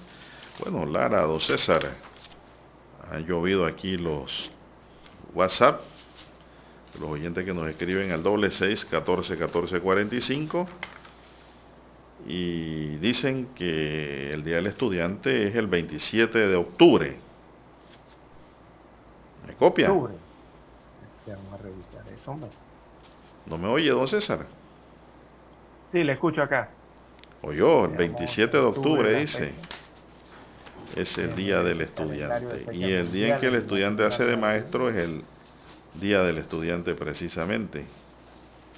No hay otro día. Bueno, don César, tenemos también, pero es que estos audífonos me están como fallando, no, no, no. Eh, diversos sectores rechazan el aumento en las dietas. Como inaceptable ha sido catalogado por diversos sectores la propuesta de la mesa temática de la de administración del diálogo por la Caja de Seguro Social de elevar el pago de dietas para sus reuniones. Para Carlos Lee, representante de la sociedad civil, esta propuesta deja mucho más que desear a los pacientes que pagan sus cuotas porque la junta directiva no hace eco de sus necesidades como la falta de medicamentos, insumos y una atención de primera calidad. Aunque los gastos de la Junta Directiva corresponden al programa de administración, estos fondos deben usarse con responsabilidad, así sean muchos, recalcó. Subrayó que esta acción que pretende hacer realmente es un insulto a las demandas de los asegurados. Mientras que esta entidad no sea capaz de garantizar a todos los asegurados pensiones y jubilaciones, el mejor de los servicios porque además están pagando por anticipado cualquier gasto administrativo es una ofensa, reclamó. En esta misma línea, el abogado Ernesto Cedeño dijo que la iniciativa no tiene ningún tipo de justificación porque en la Caja de Seguro Social hay algunos programas en cuidados intensivos. Y esto sí es verdad, esta parte y me gusta, no es ético que en vez de resolver los problemas del asegurado resuelvan sus propios problemas como junta directiva, manifestó Cedeño. Bueno, esto lo puse yo también hace un par de días en mi Twitter, que en vez de resolver los problemas de la caja, lo que tratan es de mejorar sus condiciones, sus ingresos en las dietas. Eso es inaceptable para la población, señoras y señores. Yo creo que el haber propuesto eso, a mi manera de ver, don César, dentro de la mesa de diálogo me parece que es un tanto inmoral. Y es inmoral porque no hay moral para pedir ahora mismo esos aumentos ante tantos problemas que aquejan esta institución en donde en vez de pedirle hay que darle. Esa es la realidad que estamos viviendo. Faustina Díaz, por otro lado, Leo, presidenta de la Asociación Panameña de Pacientes y Parientes con Enfermedades Hematológicas, indica que es desafortunado que se piense en aumentos cuando los únicos que se lo merecen son los jubilados y pensionados que cobran muy poco y les alcanza para nada. Hay problemas con mayor prioridad que atender, aseguró la señora Díaz.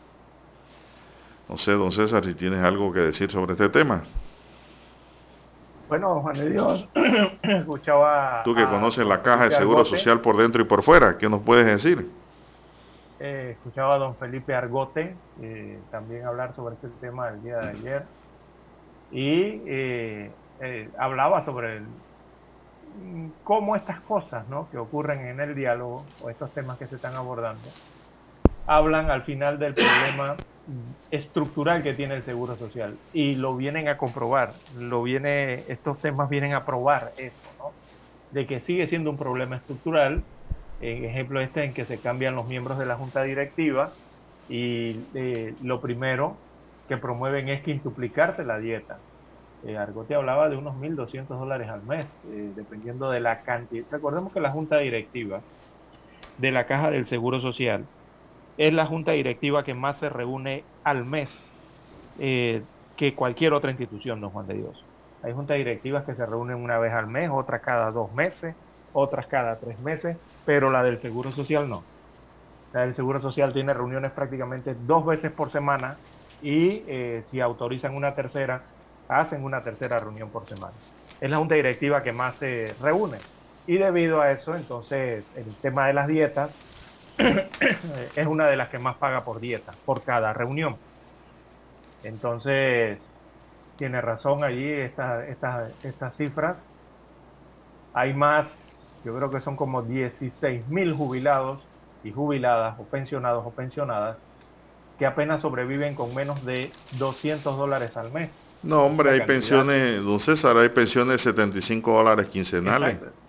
Por, eso digo, menos de 200 dólares al mes en, en, en ese tramo, en ese renglón hay más de 16 mil pensionados que entran eso que usted señala de 70, 70 75, 80 una miseria. dólares al mes, 100 dólares al mes. Entonces, eh, bueno, vemos cómo hay pensionados y jubilados sobreviviendo con esto, pero la junta directiva habla de duplicarse, triplicarse y yo diría que quintuplicarse, porque eso depende de la cantidad de veces que usted se reúne al mes y resulta que esa es la que más se reúne. Entonces, si aumentan el monto por reunión, si usted se reúne 20 veces al mes, no, Juan de Dios, ya estoy hablando de un número demasiado alto, pero si usted se reúne, supongamos, 15 días al mes, ahí multiplíquele, ¿no? Por el monto que le van a poner a la, a, a la nueva dieta. Bueno, pero sí. 20 días, así, y vamos, va va- vamos a ponerlo, vamos a ponerlo bajito. Dos por semana, Lara, serían mil a la semana. Cuatro mil al mes. mil, En dieta. Pero si se reúnen en juntas extraordinarias, porque es lo que regularmente ocurre, porque en un día no se pueden tomar, no se pueden tocar quizás todos los temas eh, de, un, de un gigante como es la caja del Seguro Social, ¿no? Eh, imagínense que se reúnan tres veces por día, tres por cuatro o doce. O si hay extraordinarias, unas dos o tres al mes, ya hacen 15 reuniones al, al mes. Multiplíquele eso, 15.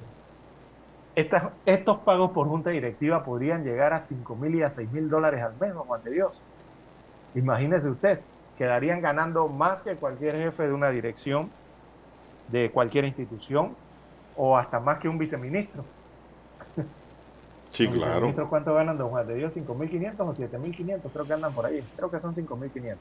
Por ahí andan. Eh, imagínese usted. Así que... Bueno, dietas. Dice un oyente, ¿qué significa dieta, don César? ¿Qué significa dieta? Es la, la pregunta que hace el oyente. Y pues en política una dieta es una asamblea de deliberación. ¿Es viático? Dígame. La dieta viene siendo como una especie de viático, ¿no? Es un viático, claro, así es. Así es. Y es un viático por reunión, es un pago, Lara. Exacto, sí. Por reunión. Eso es lo que es una dieta. Es un pago por reunión. es, salario, es aparte del salario. Tiene razón. Así es. Bueno, eso no es salario, ¿ah? Por eso digo, es aparte del salario, sí. Eso es libre de polvo y paja, Lara. Eso es cobrado redondo. Allí no hay descuento. Bien, son las 7:12 minutos. Bueno, eso ha sido rechazado por la población y era lógico. Era lógico que eso fuese rechazado. También se ha propuesto elegir al director de la caja por siete años. ¿Sabías? La mesa del diálogo empezó ayer la discusión de propuestas que intentan extender el periodo de gestión de quien ocupe la dirección de la entidad. Una de las propuestas presentadas fue llevar este mandato de cinco años a siete para que, según miembros de la plenaria, este nombramiento no coincida con el mandato presidencial.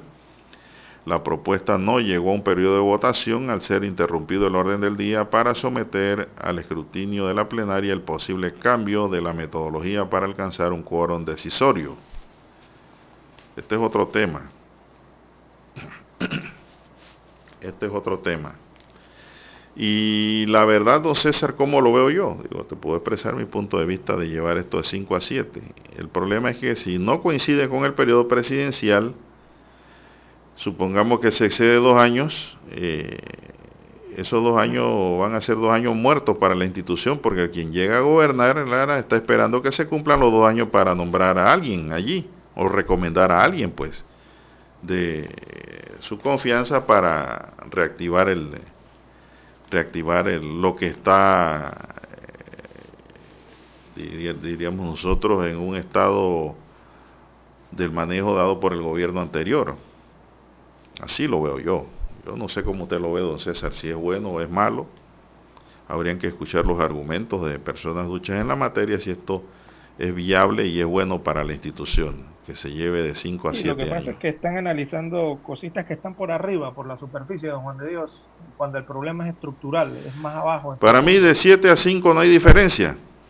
Nada más para el componente político sí lo debe haber, pero ni nada va a remediar que haya un director allí por siete años, cuando la que manda es la junta directiva. Exacto. Son las 7:15 minutos. Una última pausa y vamos de vuelta de inmediato. 7:30 AM Infoanálisis, con entrevistas y análisis con los personajes que son noticia. La mejor franja informativa matutina está en los 107.3 FM de Omega Estéreo, cadena nacional.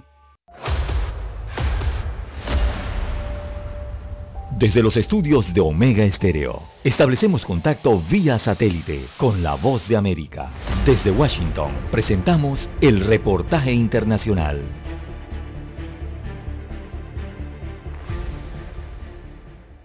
Nuevos hallazgos sobre la variante Omicron del coronavirus dejaron en claro este martes que la amenaza comenzó en los países mucho antes de que elevaran sus defensas, mientras dos naciones distantes anunciaron sus primeros casos y una tercera informó su presencia antes de que Sudáfrica lo hiciera. El Instituto de Salud holandés halló la variante Omicron en muestras del 19 y 23 de noviembre. La Organización Mundial de la Salud indicó que Sudáfrica reportó por primera vez la variante a la Agencia de Salud de Naciones Unidas el 24 de noviembre. Al mismo tiempo, Japón y Francia confirmaron este martes los primeros casos de la nueva variante, dejando al mundo nuevamente entre las esperanzas de regresar a la vida normal y a los temores de que lo peor está por venir. La agencia AP señala que aunque sigue sin estar claro cuándo o dónde apareció por primera vez o cuán contagiosa es, esto no ha impedido que las naciones se hayan apresurado a imponer restricciones de viaje, especialmente a las personas procedentes del sur de África. Estas medidas han sido criticadas por Sudáfrica y la OMS ha pedido que no se cierren fronteras ya que su efecto es limitado.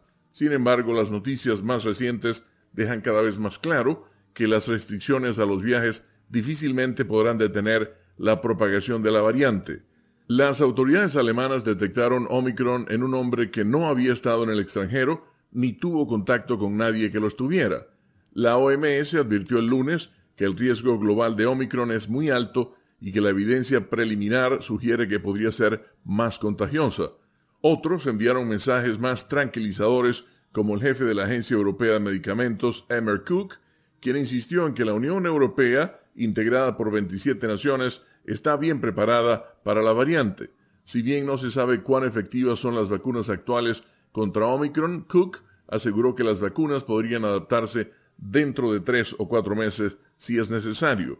Muchas naciones intentan calmar los temores e insisten en que las vacunas siguen siendo la mejor defensa y que el mundo debe redoblar sus esfuerzos para que éstas lleguen a todas partes. El anuncio de Holanda enturbia aún más la cronología de la aparición de la Omicron. Antes, las autoridades holandesas habían dicho que la detectaron en pasajeros que llegaron al país procedentes de Sudáfrica el viernes, pero los nuevos casos son anteriores a esa fecha. Leonardo Bonet, Voz de América, Washington. Escucharon vía satélite desde Washington el reportaje internacional. Para anunciarse en Omega Estéreo, marque el 269-2237. Con mucho gusto le brindaremos una atención profesional y personalizada. Su publicidad en Omega Estéreo. La escucharán de costa a costa y frontera a frontera. Contáctenos 269-2237. Gracias. Omega Stereo tiene una nueva app. Descárgala en Play Store y App Store totalmente gratis. Escucha Omega Stereo las 24 horas donde estés con nuestra aplicación totalmente nueva. Omega Estéreo, 40 años innovando.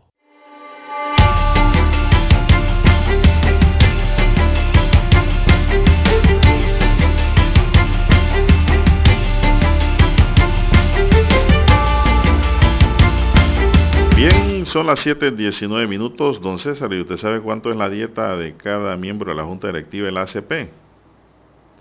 Bajo, altísima también.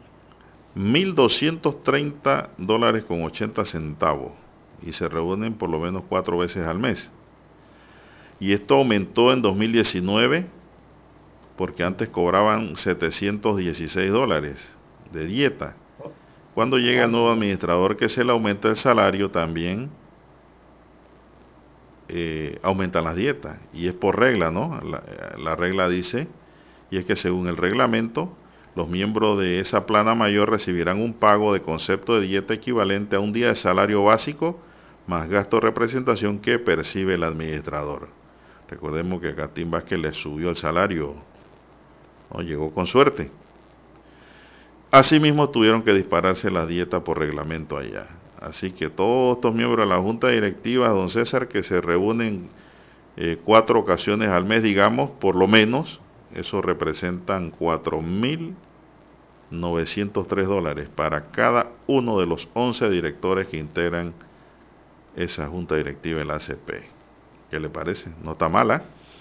Bueno, salario de casi 5 mil dólares, si no hay junta extraordinaria. y, cuando, y si hay más reunión, más dinero. Exactamente. Increíble. Ahora entiendo por qué se rascan la vestidura por ser miembro de la junta directiva de la ACP. bueno, muchos dirán que la ACP genera mucho dinero para el país y que allí pues eso es como sacarle un pelo al gato. Pero bueno, acá en la Caja de Seguro Social las condiciones son diferentes, las condiciones institucionales. Porque la Caja de Seguro Social está, está es para que le den, no para dar. La Lotería Nacional de Beneficencia que dirige la licenciada Gloriela del Río tramita la compra directa de 15.614 libretas con cupones por un valor de 90 dólares cada una para alimentos, productos farmacéuticos y útiles escolares.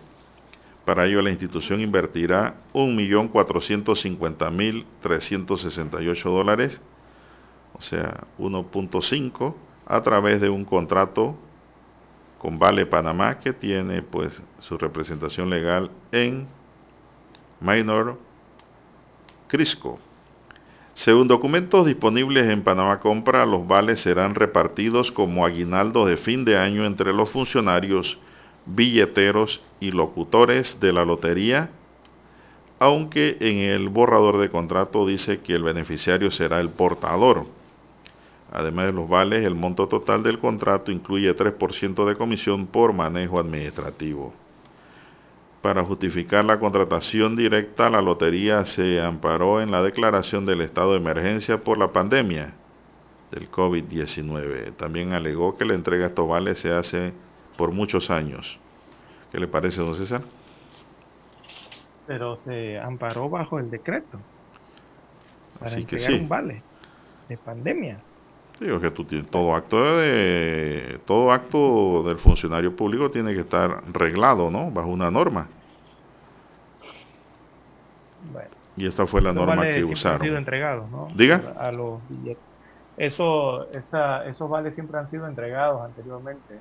Eh, el detalle está aquí el hecho de que la Contraloría emitió una circular general a todas las instituciones del Estado, pero todas, Juan de Dios, en las cuales les estaba eh, solicitando eh, no entregar vales, no hacer fiesta de Navidad, no incurrir en gastos que tienen que ver con festividades de fin de año o, y, y estas conocidas y tradicionales, ¿no? Por ejemplo, eh, celebraciones con fondos del Estado para los días de la madre, eh, día de Navidad, día de Año Nuevo, eh, a través de ya sea de vales, entrega de bolsas de comida o de otros tipos de recursos, que al final son del Estado, don Juan de Dios, se les entregan los funcionarios, pero son del Estado. Eh, han pedido por lo menos apretarse el cinturón en ese sentido a través de la Contraloría, pero poco a poco vemos que cada una de las instituciones, al final don Juan de Dios eh, está haciendo caso contrario a eso.